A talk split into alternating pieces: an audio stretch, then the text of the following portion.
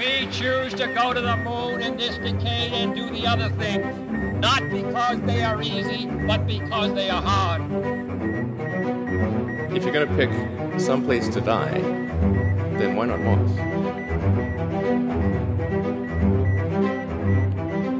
Hola, bienvenidos al séptimo episodio de la segunda temporada de Parsec, el podcast sobre exploración espacial de Matías Zavia y Javier Atapuerca, vuestro seguro servidor. Y hoy estamos de celebración, ¿no, Matías? Sí, yo estoy muy contento, triplemente contento, porque eh, hay varias noticias que celebrar. Y la primera es que, bueno, Parsec ha cumplido un año. Un añito. Un Ay, añito. qué monos, qué rápido crecen. y además lo ha hecho mm, batiendo récords, porque ahora es época de repasar el año, de hacer rankings. Ha salido, han salido los rankings de los mejores podcasts de Apple, de las mejores novedades, y nosotros estamos, por un lado, en el top de las mejores novedades de 2022 de Apple Podcast, que Apple, sinceramente, no miraste muy bien en qué fecha empezamos. No se lo digas, no se lo digas. Pero bueno, nos ha venido bien porque ha obviado esos dos meses de 2021 y nos Eran metido- solo el calentamiento. Yo, por mí podemos decir que empezamos en 2022 en realidad. No.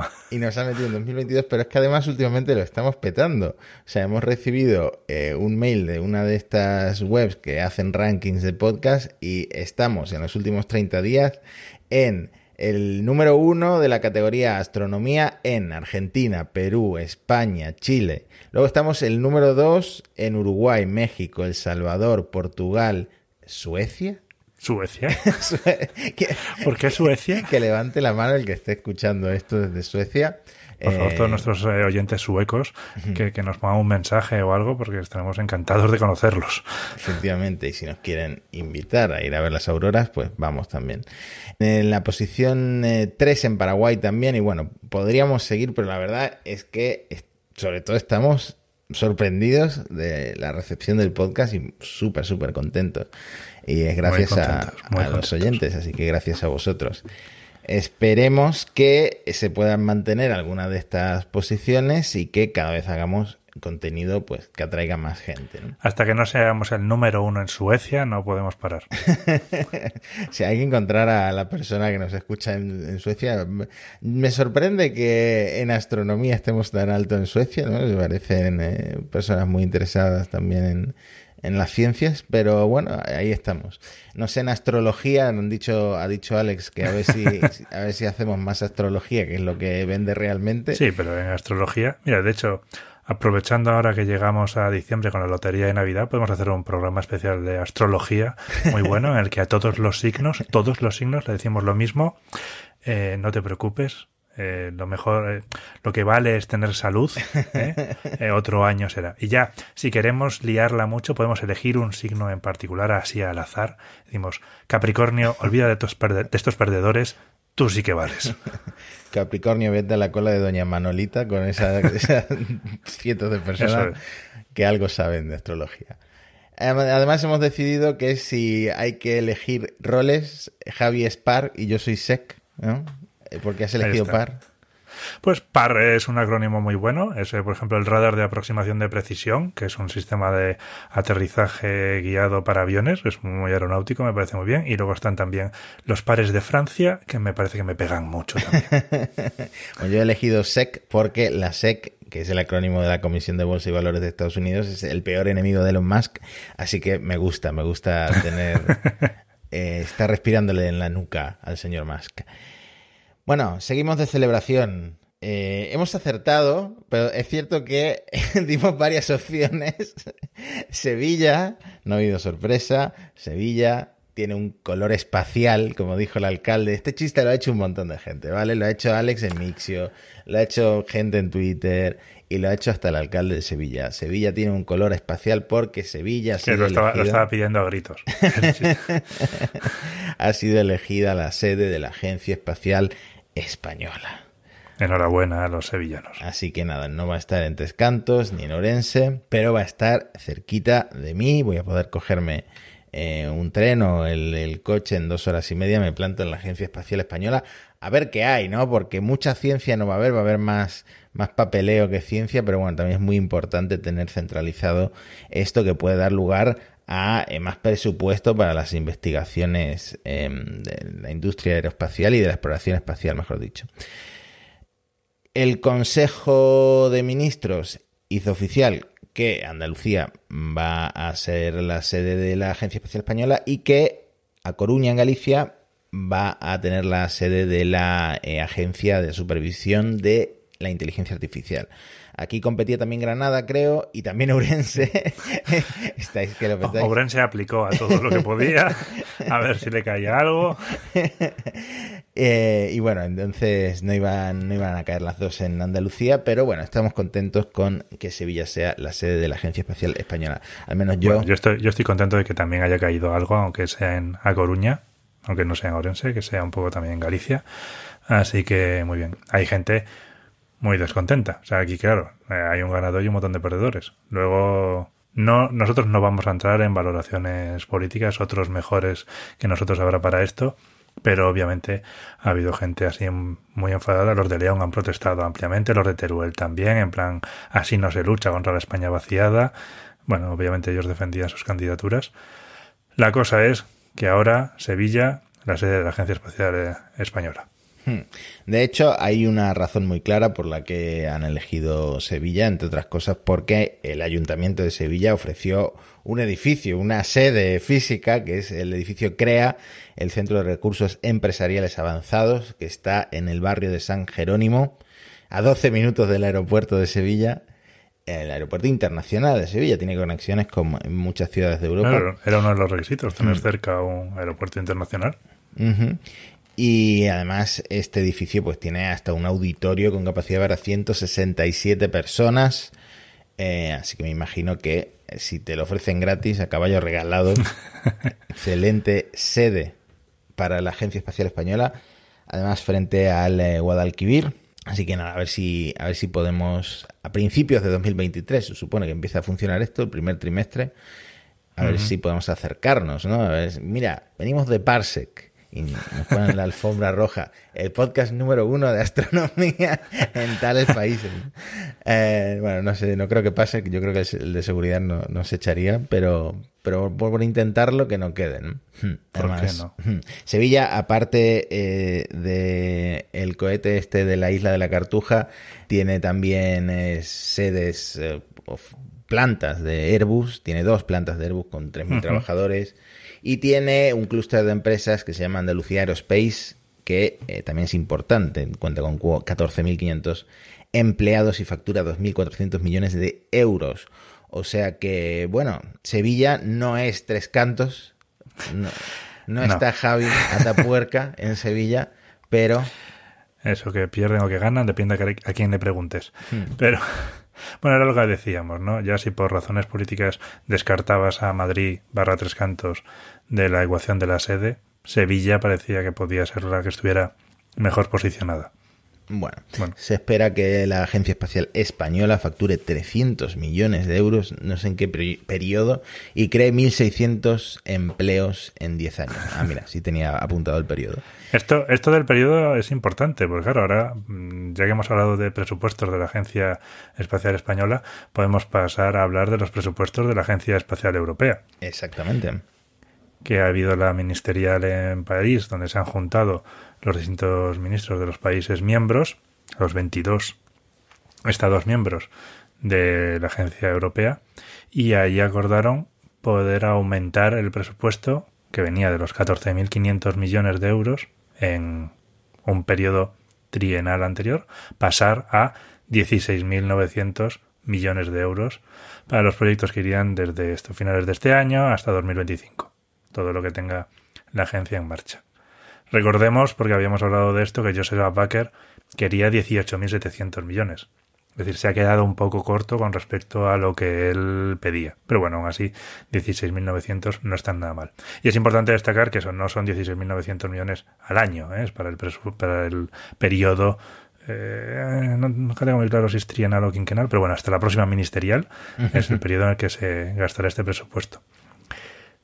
podemos comparar con la que se puede considerar la agencia paralela al otro lado del charco, la NASA. Bueno, pues si el presupuesto de la ESA son 16.900 para los próximos años, la NASA en 2022 se gastó, hasta ahora se debe haber gastado unos 24.000 millones de dólares y espera gastar unos 25.000 y para 2023 ha pedido 26.000. Es decir, en un solo año se va a gastar bastante más de lo que la ESA se va a gastar en los próximos tres o cuatro. Bueno, tú sabes que los estadounidenses lo hacen todo a lo grande y además están compitiendo ferozmente con los chinos que van como un tiro, ¿no? Pero, pero bueno, está bien lo que ha conseguido Asbacher de esto del 17% de aumento del presupuesto. No era lo que él había pedido, pero bueno, es un aumento al fin y al cabo importante, sustancial. Hmm. Y España también ha aumentado el, presupuesto que aporta a la, a la ESA hasta alcanzar los 300 millones de euros para 2023. Ha aumentado un 20% su contribución que esto ha tenido consecuencias muy importantes para España, porque la tercera cosa que teníamos que celebrar es que España vuelve a tener astronautas en activo. Por fin, por fin. ¿Cuántos años han pasado? Pues eso, la Agencia Espacial Europea, esto ya lo llevamos comentando en Parsec bastante tiempo, ha finalizado su selección de astronautas y al término del Consejo Ministerial en París, los ha anunciado.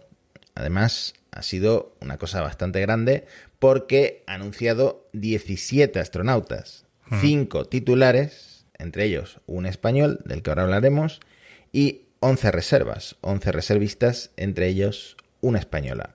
Además, una nueva categoría que ya se le está llamando el parastronauta, un astronauta discapacitado que es un británico, del que también vamos a hablar brevemente. Es la primera vez que se seleccionan reservistas, además del paraastronauta. Pero eso está muy bien porque al final nos han tocado dos y nos hemos enamorado de ellos. Yo por lo menos, eh, durante, durante unos días solo hacía ver entrevistas que los pobres han estado de radio en radio, de tele en tele, de periódico en periódico. Les ha faltado Parse, que es lo único que les ha faltado, pero algún día los traeremos. Porque, bueno, son dos personas increíbles que además tienen mucho en común y que eh, recogen el, eh, el relevo de Pedro Duque, que fue elegido astronauta hace la friolera de 30 años, en 1992. Es cierto que Pedro Duque ha sido el único astronauta español en la historia de la ESA, pero no nos podemos olvidar de Michael López Alegría, que es español y que fue elegido por la NASA un año después, en 1993. Los astronautas españoles. Pablo Álvarez, ingeniero aeronáutico. Te podría haber tocado a ti, ¿no te presentaste, Javi? No, no me presenté. Tengo la niña demasiado pequeña, me daba un poco de reparo irme a Colonia durante varios años a prepararme y bueno, así entre tú y yo te diré que soy un ingeniero aeronáutico no tan peculiar, pero al que no le gusta volar. aunque en el fondo sí he tenido siempre mucha pasión por ir al espacio, si no me acaba de molar coger un avión, no sé si me acabaría de molar coger un cohete, ¿sabes? Claro, es que te iba a decir, a ver, si te da reparo irte a Colonia, imagínate irte a la Luna, ¿no? Claro. Bueno, 34 años de mi generación, Pablo Álvarez, graduado en la Universidad de León. Esto, eh, quedaos con este dato, ahora os, explico por qué.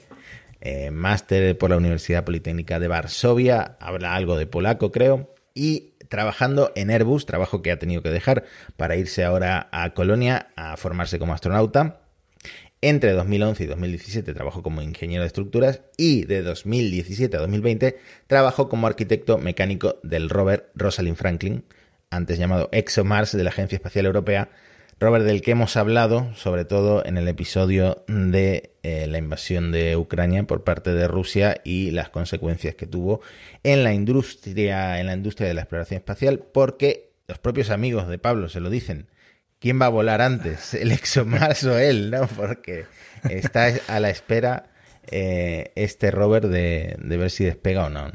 Que por cierto, ya que mencionamos ExoMars y teníamos antes el, Consejo Ministerial, una de las consecuencias del Consejo, una de las decisiones que se tomaron en él, es que Europa va a fabricar el aterrizador para que vaya junto con ExoMars. Con lo cual, Europa asume completamente la misión, ya no solamente lanzar el rover, sino también el aterrizador que, como decíamos, era ruso y por eso el ExoMars era una de las consecuencias de la guerra. Bueno, pues Europa ya decidió en el Consejo que van a hacer el aterrizador y que lo lanzarán todo junto Creo que dijeron el año, no sé si era 2028, hablo un poco de memoria, me suena que era por ahí. Así que, bueno, si Pablo se entrena rápido, pues sí, igual despega antes.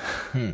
De hecho, yo creo que es casi, casi seguro que, que a Pablo le toque volar en alguna misión. Crucemos los dedos, toquemos madera, porque hasta ahora solo ha habido un caso de un astronauta que haya sido seleccionado por la Agencia Espacial Europea y no haya volado.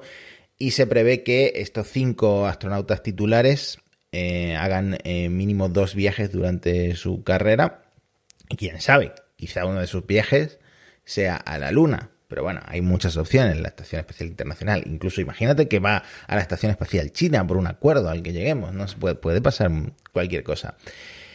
No para de dar entrevistas, eh, pero en abril eh, ya empieza su formación en el Centro de Astronautas Europeos de Colonia, en Alemania, donde seguirá trabajando durante un año, tendrá un entrenamiento básico seguido de una preparación previa a su primera misión. El salario, me lo ha apuntado como dato curioso, de estos astronautas es de entre 5.400 y 8.600 euros netos mensuales libres de impuestos sobre la renta. Nada más. No está mal. Bueno, al final eres un héroe que corre el riesgo de que pase cualquier cosa en tus, en tus vuelos. Y otro dato que me ha apuntado de Pablo es que es un friki del espacio. Conoce a Daniel Marín, conoce a toda esta gente. Imagino que es oyente de Parsec, por eso le mando un afectuoso, Gracias, Pablo, por oírnos. Quizá nos oye desde Suecia, porque ha estado en Suecia y se resuelve el misterio de Suecia. Cuando esté en el espacio tiene que mandar una foto ¿eh? con el podcast de Parsec mientras lo escucha, flotando ahí en, ingravidez. Tengo que decir que a Pablo se, eh, se le iluminan los ojos hablando del espacio, o sea que me creo perfectamente que sea realmente un, un friki de espacio y que siga toda la actualidad, pero también tengo que decir que Sara García, la otra astronauta española seleccionada, ha levantado pasiones en Internet porque realmente mm, le falta poco para, para ser eh, Scarlett Johansson en, Los Vengadores, ¿no? Es, eh, aparte del pelo rojo, que es lo primero que llama la atención, es una persona que ha tenido logros increíbles con solo 33 años. Biotecnóloga, estudió biotecnología también en la Universidad de León, donde también estudió un máster, y es que Pablo y Sara no se conocían hasta el proceso de selección, pero fueron incluso a colegios que estaban a metros de distancia. O sea, seguramente se cruzaron por la calle en algún momento sin saber que iban a ser los dos eh, astronautas españoles de esta nueva generación, ¿no? Bueno, te decía... Curioso, ¿eh? Mm. León, cuna de astronautas. Sí, Exactamente, es que en León tienen que estar eh, flipando. De repente, los dos astronautas desde Pedro Duque que se eligen son no solo de León, sino que estudiantes de la Universidad de León. O sea, me voy a matricular en cualquier cosa, me voy a matricular, no sé, en algo facilito porque eh, multiplica mis posibilidades seguramente. Investigadora contra el cáncer, eh, aparte de un montón de premios, del cum laude en todo lo que ha hecho, trabaja como investigadora en el Centro Nacional de Investigaciones Oncológicas, donde lidera un proyecto para descubrir nuevos fármacos contra el cáncer. O sea, realmente lo que te estoy diciendo, una, heroína a la que no se le puede achacar nada, es aficionada al submarinismo, al Krav Maga, que es el sistema que es el sistema de defensa personal del ejército israelí, al paracaidismo, al entrenamiento personal, realmente una vengadora, te lo aseguro. Y lamentablemente como reservista eh, no va a tener tantas posibilidades de volar como Pablo, pero está ahí porque ahora la gente vuela mucho más frecuentemente al espacio y la Agencia Espacial Europea tiene muchas opciones para volar al espacio que antes, ¿no? Que estaban, pues eso, la Soyuz y, y antes el transbordador espacial, pero bueno. Claro, sí, pero es lo que tú dices, durante muchos años hemos tenido prácticamente solo la Soyuz como la nave que podía lanzar a gente al espacio. Ahora afortunadamente se ha multiplicado. Está la Soyuz, está la Dragón, está la Starliner más o menos, está la Orión, están los chinos, los indios están desarrollando la suya. Asbacher ya hemos hablado que quiere que Europa desarrolle uno también. Entonces, claro, hay una variedad de misiones mucho más numerosa que justifica el que hayan planteado en esta selección tener unos reservas. Hmm.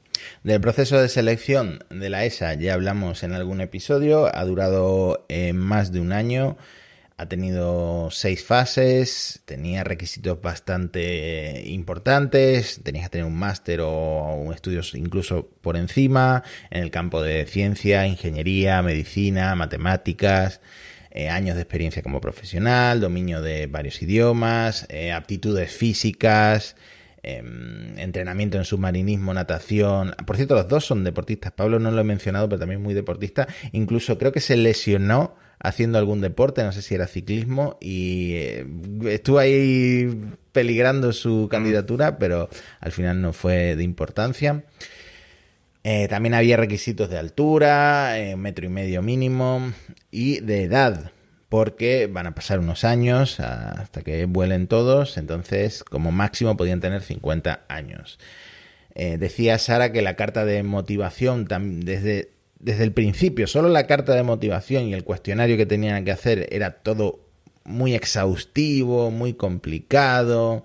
Tenías que certificar que eres apto para ser piloto privado y esto implicaba ir a un centro médico, espacial, hacer unas pruebas, pagarlo por tu cuenta, supongo que ahí la criba fue importante y bueno, al final eh, lo han conseguido. Se presentaron 22.523 personas válidas, imagínate las que no eran válidas, desde España en concreto 1.341 candidatos, 1.043 hombres, 298 mujeres. Espero que eh, Sara inspire a más mujeres a presentarse en la próxima ronda.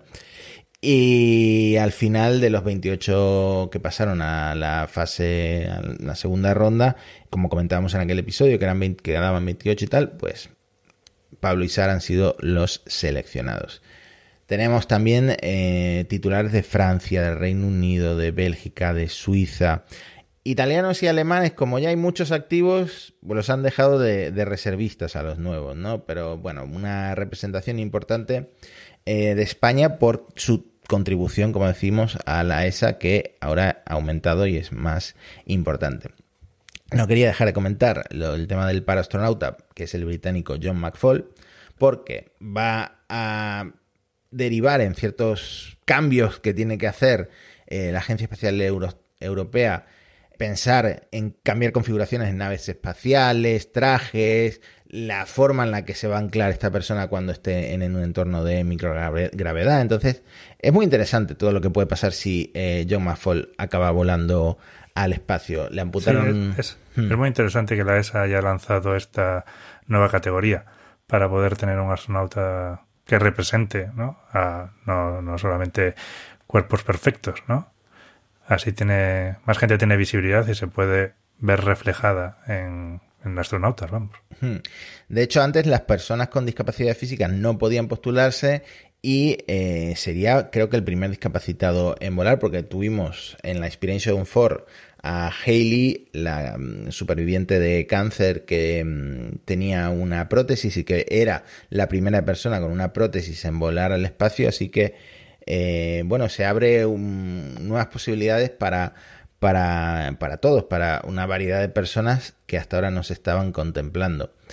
John McFall le apuntaron la pierna después de un accidente de moto cuando tenía 19 años. Luego se convirtió en atleta profesional, es medallista paralímpico, jugó en los Juegos Paralímpicos de 2028 en Pekín y es médico, es cirujano. Así que eh, otra elección a destacar de, de esta de la ESA y estamos muy contentos la verdad, con Pablo y Sara. Pues sí, enhorabuena a los leoneses. Luego, claro, el alcalde de León decía que, si volvemos a lo de la candidatura, decía que por supuesto su candidatura era la mejor. Fíjate, quiero decir, de León salen dos astronautas. Cada uno juega las cartas que tiene, ¿no? Pero bueno, hablando de, hablando de astronautas, vamos a hablar ahora de la nave Orión, la nave que puede llevar astronautas a la Luna, que sigue con su misión eh, de prueba donde está también eh, batiendo récords. Hmm. Sí, el récord de distancia concretamente, el punto más alejado en el que ha estado de la Tierra fue a 432.194 kilómetros y nunca antes una nave diseñada para llevar tripulación había llegado tan lejos de la Tierra, pero es cierto que esta Orión de la misión Artemis 1 no lleva tripulación, tiene eh, asientos para cuatro astronautas, pero quienes van dentro son el peluche de Snoopy, el, maniquí, que creo que no, llegamos a hablar del maniquí, que eh, se llama Munikin Campos, en honor a Arturo Campos, un ingeniero de la NASA del que ahora también hablaremos. Y luego otros dos maniquíes que son Elga y Zohar, o Zohar, o como se pronuncie, que eh, están probando eh, un chaleco especial diseñado para proteger a los astronautas de la radiación espacial. Y un peluche de la oveja Sound y cuatro legos. ¿eh? en realidad va, gente va, llena, va llena. Va petada. va petadísima. bueno, tenemos aquí apuntado que el récord em, de una nave tripulada lo sigue ostentando desde el 14 de abril de 1970, que ya ha llovido, la eh, nave del Apolo 13, de la misión Apolo 13, que en realidad eh, fue involuntario este récord porque fue por el, fallo que ocurrió con la misión Apolo 13 que no pudieron alunizar y al pasar por la cara oculta de la Luna pasaron a 400.171 kilómetros de eh, la Tierra. James Lovell, Hayes y John Swigert. El récord, no sé si se va a volver a batir, porque esto es una cosa que no me había quedado clara y ahora lo he leído en Eureka. Em, la órbita de la que hablamos en el episodio anterior, la DRO, la órbita retrógrada, distante, que está siguiendo la misión Artemis 1 o Artemisa 1, no es la que va a seguir también Artemis 2, que ya sí va a ser eh, tripulada.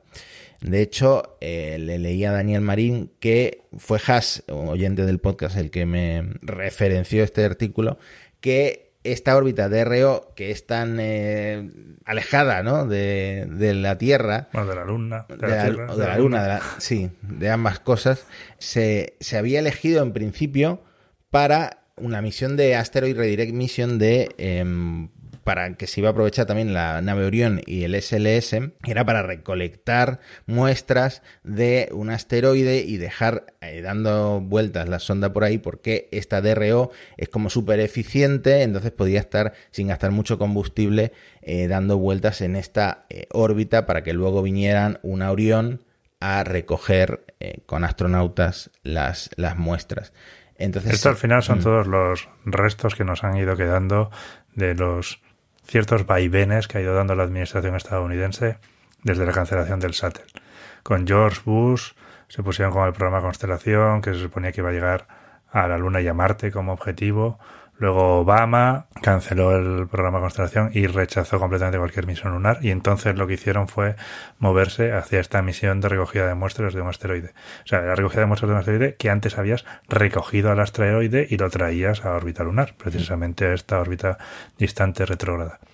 Y luego, pues ya sabemos que Trump también cogió esto y lo remozó para convertirlo en la misión Artemisa. O sea que ahora precisamente es por esto. Todos los vaivenes que han ido dando han concluido en que la Artemis 1 hace la misión en esta DRO y las demás pues ya no.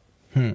De hecho, gracias a esta DRO estamos recibiendo de la Orión imágenes espectaculares de la Luna en un, podríamos decir, segundo plano y la Tierra en un tercer plano, eh, por detrás un poco más pequeñita, incluso imágenes de un eclipse en el que la Luna eclipsa la Tierra y son eh, no solo fotos, también como vídeos que pudimos seguir en directo que se hicieron con las estas cámaras GoPro, que son literalmente GoPro Hero 4, lo puedes ver en, el canal de Flickr de, de la NASA, eh, que están montados en los paneles solares, en los cuatro paneles solares NX del módulo de servicio europeo. O sea que increíble lo que estamos viendo estos días histórico eh, viniendo de estas cámaras GoPro montadas en una nave espacial diseñada para llevar tripulación que más lejos ha llevado ha llegado eh, en la historia. Así que por ahora todo bien con la Orión. ¿Tuvieron dos problemas? Sí, tuvieron un par de problemas. Tuvieron una pérdida de contacto con, la red de espacio profundo de la NASA, que les duró 47 minutos, el 23 de noviembre, pero Afortunadamente consiguieron retomar la comunicación y también tuvieron un apagado repentino de los limitadores de corriente a bordo de la nave que se volvieron a encender sin causar problemas aparentemente importantes el 4 de diciembre. Y con esto la Orión sigue su misión. Ya ha dejado, ya ha dejado la órbita retrógrada distante el 1 de diciembre. Ha realizado ya las maniobras adecuadas, un encendido de 138 metros por segundo con el motor principal del módulo de servicio europeo. Y ya está dirigiéndose hacia su futura reentrada en la Tierra, que creo que pasaba esta semana, a finales de esta semana. Hmm. Así que. El 11 de diciembre, sobre, el Océano Pacífico. A 11 kilómetros por segundo, o sea que el escudo térmico, a ver si funciona. Yo creo que sí, porque esto ya está, ya está probado, ¿no? La Orión. Sí, la Orión ya voló. No recuerdo si reentró a una velocidad tan alta, porque las reentradas desde la Luna son más rápidas que si lo haces desde órbita terrestre. Pero esto será la prueba de fuego, literalmente, del escudo térmico de la Orión. para eso está el maniquí de eh, el Munikin Campos con un montón de sensores en su interior para ver qué tal eh, lo van a pasar los astronautas en la reentrada de Artemis 2. Y el nombre Campos viene de Arturo Campos, que fue el ingeniero, uno de los principales ingenieros que resolvió el problema del Apolo 13 para que los tres tripulantes del Apolo 13 pudieran volver con vida sanos y salvos a la Tierra, mm, con lo que les quedaba de oxígeno y eh, de energía, etcétera. Así que bien, la Orión, pues viento en popa, no hay viento, pero viento solar, viento solar en popa. Solar en popa. Y lo que no lanza es el primer módulo de aterrizaje completamente privado que bueno, aprovechando que el, el Bereshit de la Agencia Espacial Israelí no consiguió convertirse en el primer módulo privado. Eh, no me hables del Bereshit, no me hables. Eh, esos que llevaban los tardígrados a bordo y casi la lían. bueno, cuéntame, cuéntame qué está pasando con el Hakuto R. Pues el Hakuto R, que hablamos de ello en el programa eh, que grabamos en directo en la nave, que es el, como decíamos, el primer, como decías, el primer módulo de aterrizaje completamente privado de la empresa japonesa eSpace, que eran unos participantes del Google Lunar Prize. Pues han hecho ya su aterrizador y se suponía que iba a despegar con el Falcon 9 la semana pasada. Pero por distintas circunstancias lo han ido retrasando. Lo retrasaron primero un día y luego lo retrasaron sin die no han dado muchas explicaciones de por qué. Dicen que están simplemente haciendo chequeos y inspeccionando el vehículo y de momento está retrasado, aunque parece ser que ya lo van a lanzar en breve. Quizás no lo sé, porque iban a lanzar, de hecho, muy juntos, prácticamente en la misma noche, iban a lanzar los primeros satélites de OneWeb, después del problema que habían tenido los de OneWeb con la Soyuz, eh, iban a lanzar con un Falcon 9, y a unas 10 horas después iban a lanzar la misión esta de Acuto R. Pero la de OneWeb se ha retrasado y la de Acuto R no sé cómo está. Así que hmm. tendremos que esperar un poco a ver esta misión, que no va sola, no va sola. Esta es una de estas misiones que va con varios vehículos. Va también el rover Rashid, construido por Emiratos Árabes Unidos, un rover de 10 kilos para explorar la superficie lunar. Y eh, una bola robótica transformable llamada Soraku, desarrollada por la JAXA, la Agencia de Exploración Aeroespacial de Japón, y la compañía japonesa de la compañía de juguetes Tommy. ¿eh? Imagino que intentarán hartarse a vender cosas de estas estas navidades. Sí, parece sacado de Star Wars, de estas que los, hacen para vender luego merchandising. Eh, una bola de estas robóticas de juguete para moverse por, por la luna. Al final se divierten los ingenieros. Tú como ingeniero también te divertirías si pudieras mandar una bola robótica transformable a la superficie. Sin duda, sin duda. Yo soy gran fan de Transformers. ¿eh? Yo mandaría ahí todo lo que se pudiera transformar. Claro que sí. En, en este mismo lanzamiento va la misión Lunar Flashlight que como su nombre indica es una linterna, hace mucha gracia, una linterna de, que utiliza el láser en el infrarrojo cercano, que va a buscar hielo en eh, la Luna, en los cráteres donde nunca da el sol, que están siempre en penumbra.